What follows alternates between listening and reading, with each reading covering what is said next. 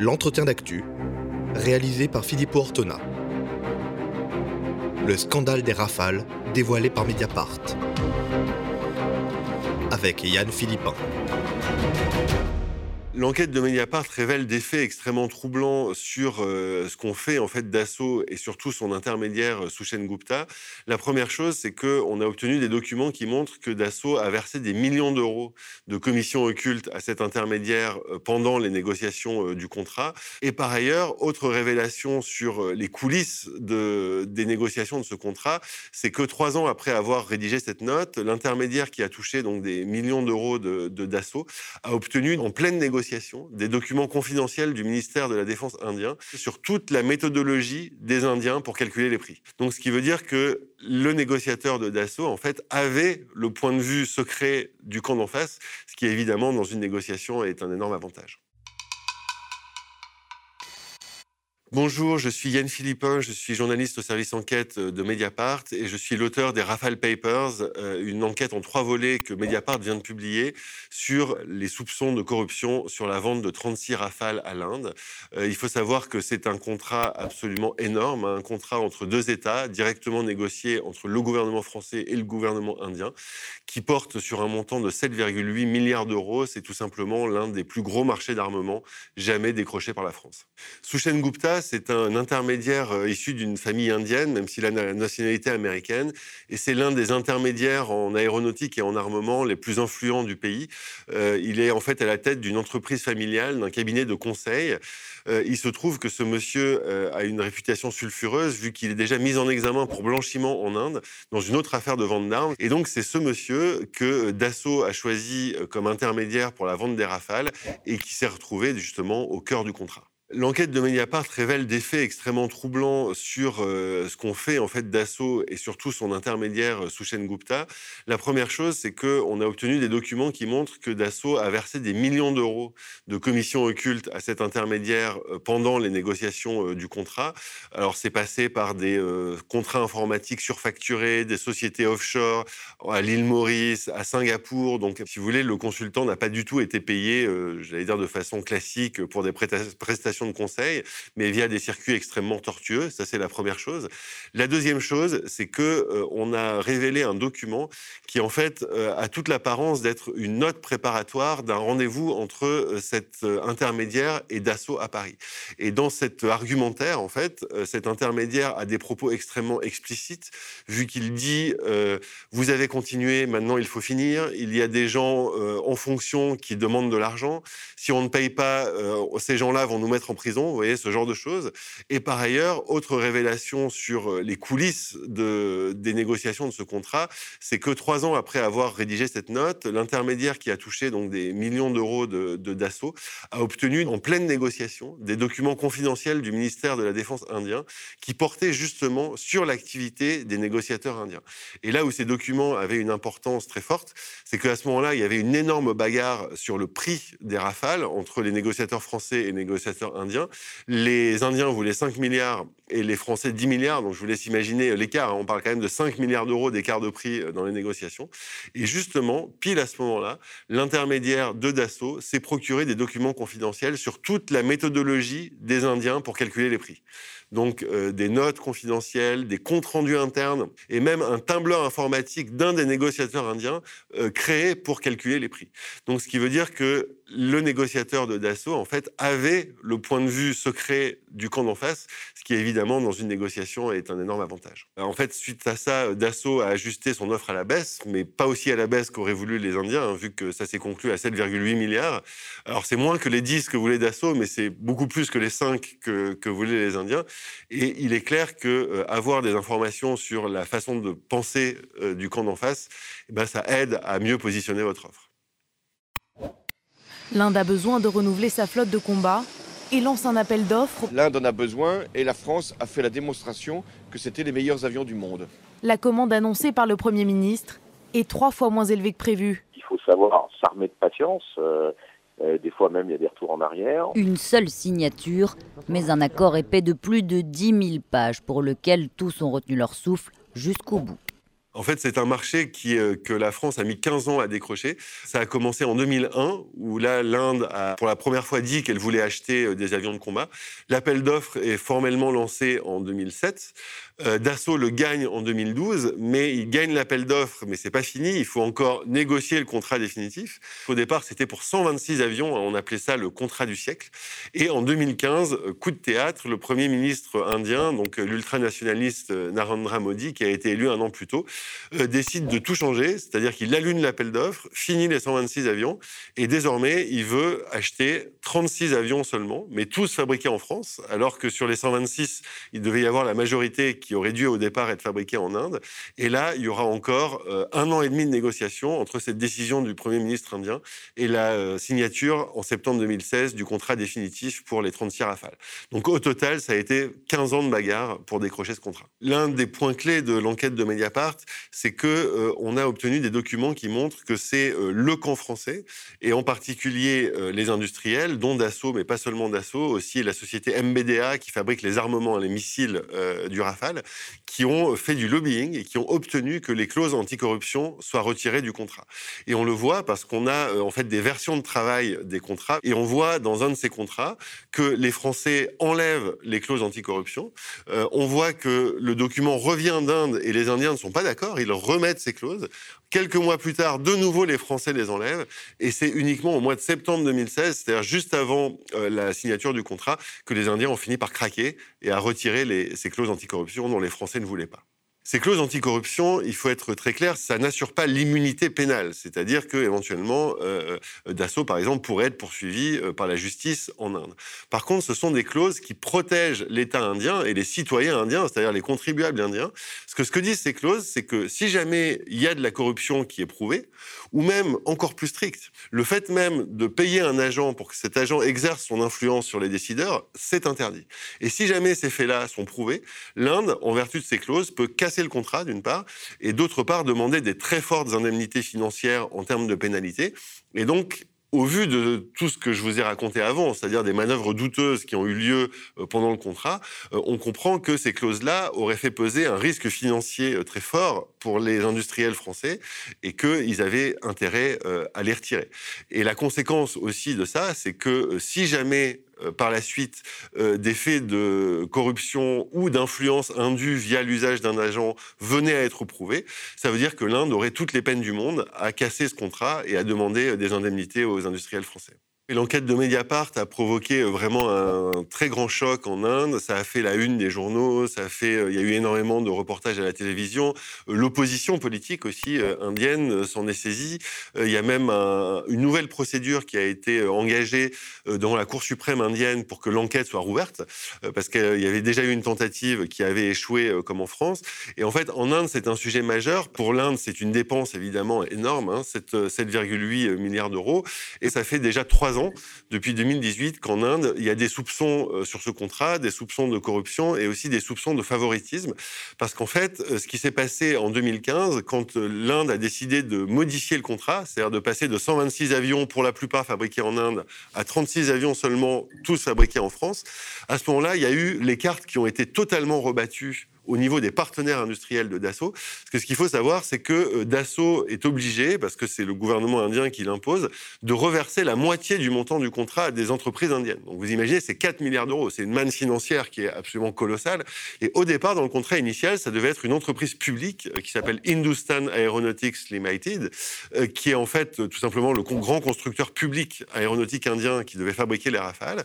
Et à partir du moment où le contrat a changé en 2015, cette entreprise publique spécialisée dans l'aéronautique a été euh, éjecté et remplacé par un groupe indien qui s'appelle Reliance, qui appartient à un milliardaire qui s'appelle Anil Ambani, qui n'a aucune expérience de l'aéronautique, qui par ailleurs à l'époque était en difficulté financière, mais qui a pour avantage d'être un très proche du Premier ministre indien.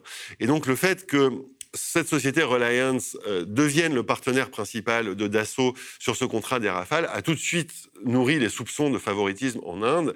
Et en clair, M. Ambani a été euh, soupçonné euh, d'obtenir ce, marché avec Dassault de par ses liens avec le, Premier ministre indien. Alors lui-même s'en défend, Dassault s'en défend aussi. Mais en 2018, Mediapart avait publié déjà une première série de révélations où notamment François Hollande, l'ancien président de la République française, nous avait confié que ce monsieur Ambani et son groupe Reliance avaient été imposés à la France par le gouvernement indien, qu'en gros Dassault n'avait pas eu le choix de son partenaire.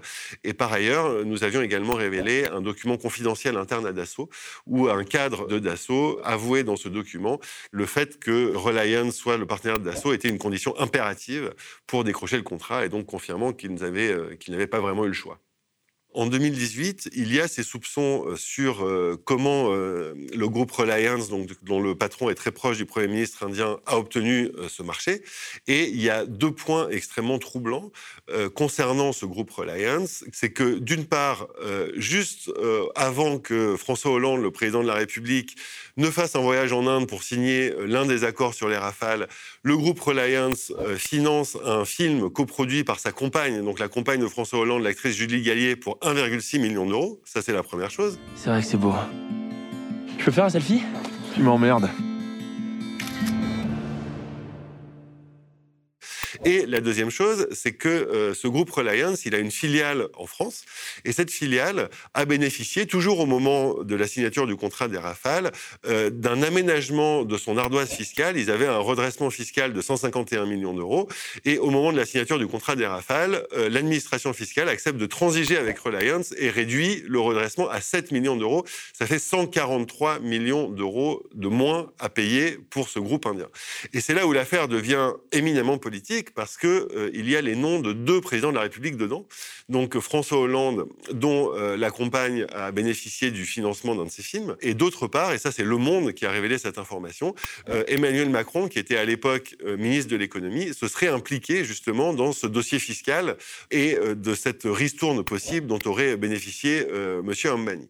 ce qu'a révélé Le Monde à l'époque, c'est qu'ils disent avoir eu les confidences d'un très proche collaborateur d'Anil Ambani, donc le patron de Reliance, qui est partenaire de Dassault sur le contrat des Rafales. Alors c'est une confidence anonyme, hein, ils ne mettent pas le nom euh, de la source, mais Le Monde dit que ce collaborateur d'Anil Ambani dit qu'à l'époque, Anil Ambani a eu rendez-vous à Bercy euh, dans le bureau d'Emmanuel Macron, euh, qui était à l'époque donc ministre de l'économie, et que toujours selon cette source anonyme, Emmanuel Macron aurait réglé le problème fiscal de Reliance en France par je cite, un coup de fil à son administration. Donc ça veut dire que euh, le monde, à travers cette source anonyme, euh, affirme que Emmanuel Macron serait intervenu auprès du fisc pour que Annie Lambani ait une ristourne fiscale euh, très conséquente. Donc, une fois que ces faits-là sont révélés par la presse, euh, il y a une ONG anticorruption qui s'appelle Sherpa, qui dépose une plainte au parquet national financier. Et ce que révèle Mediapart dans l'enquête des Rafale Papers, c'est que euh, le parquet national financier a en fait tout fait pour ne pas enquêter. À l'époque, le PNF, donc, euh, qui s'occupe en fait en France de toutes les plus grosses affaires de corruption et de fraude fiscale, donc toutes les affaires les, plus sensibles, était dirigé à l'époque par Eliane Houlette. Et Madame Houlette, en fait, n'a mené aucune enquête ni vérification sérieuse, puisque sur les soupçons qui concernaient le financement du film de Julie Gallier, la compagne de François Hollande, tout ce qu'elle a fait, c'est de recevoir l'avocate d'assaut en off dans son bureau et sans rédiger de procès verbal, ce qui est assez inhabituel. Vous savez, dans les enquêtes judiciaires, normalement, on rassemble d'abord les preuves et ensuite, à la fin, on interroge les suspects. Donc le fait que l'entreprise qui était euh, suspectée soit euh, interrogée au début en off, sans procès verbal et sans qu'aucune euh, enquête n'ait été faite, c'est quand même étrange. et la deuxième chose, c'est que sur la ristourne fiscale possible dont aurait bénéficié donc le partenaire de Dassault en France, là encore, Eliane Houlette, la patronne du PNF, s'est contentée d'une vérification informelle, c'est-à-dire elle a passé encore une fois un coup de fil en off un haut responsable du fisc, mais jamais elle n'a saisi officiellement le fisc pour avoir le dossier fiscal, des documents. Il n'y a eu aucune demande officielle à l'administration des impôts pour tirer cette affaire de possible ristourne fiscale au clair. Et par ailleurs, à la fin de tout ça, euh, Madame Oulette, euh, donc la patronne du PNF, a décidé de classer l'affaire sans suite pour absence d'infraction contre l'avis d'un de ses adjoints qui était justement chargé de ce dossier. Donc, ce qui est assez rare et ce qui est encore plus rare, c'est que euh, ce procureur adjoint a fait savoir en interne à l'époque qu'il refuserait de euh, signer l'avis de classement parce qu'il aurait été incapable de le motiver. Et Madame Oulette, en fait, s'en est euh, défendue dans une interview à Paris Match où elle a dit que si elle avait enterré l'affaire, c'était d'une part parce qu'elle ne croyait pas aux allégations, mais aussi, je la cite, pour préserver les intérêts de la France.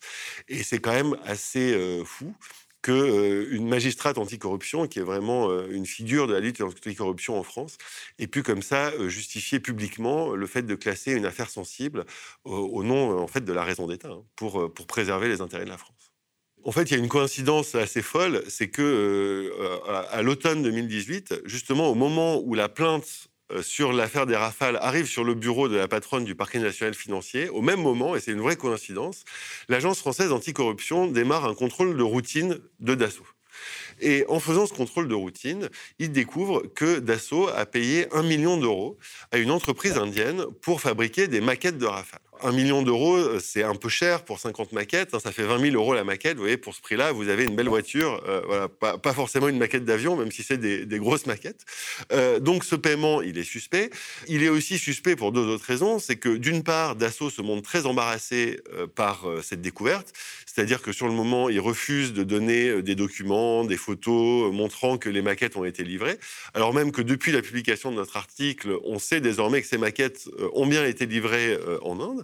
Et l'autre point troublant, c'est que euh, qui est l'entreprise qui fabrique ces maquettes? Eh ben, C'est l'une des entreprises de Sushen Gupta, l'intermédiaire de Dassault, qui avait par ailleurs euh, fait toutes les manœuvres pendant le contrat, avait touché des commissions occultes, etc. etc. Et donc, si vous voulez, c'était euh, un paiement suspect à l'intermédiaire de Dassault. Et là encore, je ne suis pas dans leur tête, mais ce qu'on peut euh, supposer, c'est que euh, le fait que Dassault ait été embarrassé euh, par cette découverte, c'est que justement, c'est une découverte qui pouvait mener les enquêteurs jusqu'à ce fameux intermédiaire qui a été au cœur du contrat des Rafales. Et là, ce qui se passe, c'est que malgré les soupçons de l'agence sur ce, ce paiement, Là encore, l'affaire est enterrée et aucun signalement n'est fait à la justice au sujet de ce paiement. Malheureusement, la FAN ne nous a pas répondu. Nous leur avons évidemment demandé à Mediapart si, euh, pourquoi ils n'avaient pas signalé ces faits à la justice. Et euh, nous nous sommes heurtés à un mur. C'est vraiment le, mur du silence dans ce dossier, vu que personne ou presque ne nous a répondu. Dassault a fait no comments, ses partenaires industriels aussi. Euh, Jean-Yves Le Drian, qui était le ministre de la Défense à l'époque et qui était en fait le responsable de la négociation du contrat, hein, parce que le contrat, c'était un contrat d'État à État négocié sous l'égide du ministère de la Défense euh, ne nous a pas répondu non plus, ou alors une réponse très brève. Euh, donc euh, c'est vraiment un silence de plomb qu'on a eu en face quand on a envoyé nos questions aux, aux différents protagonistes de l'affaire.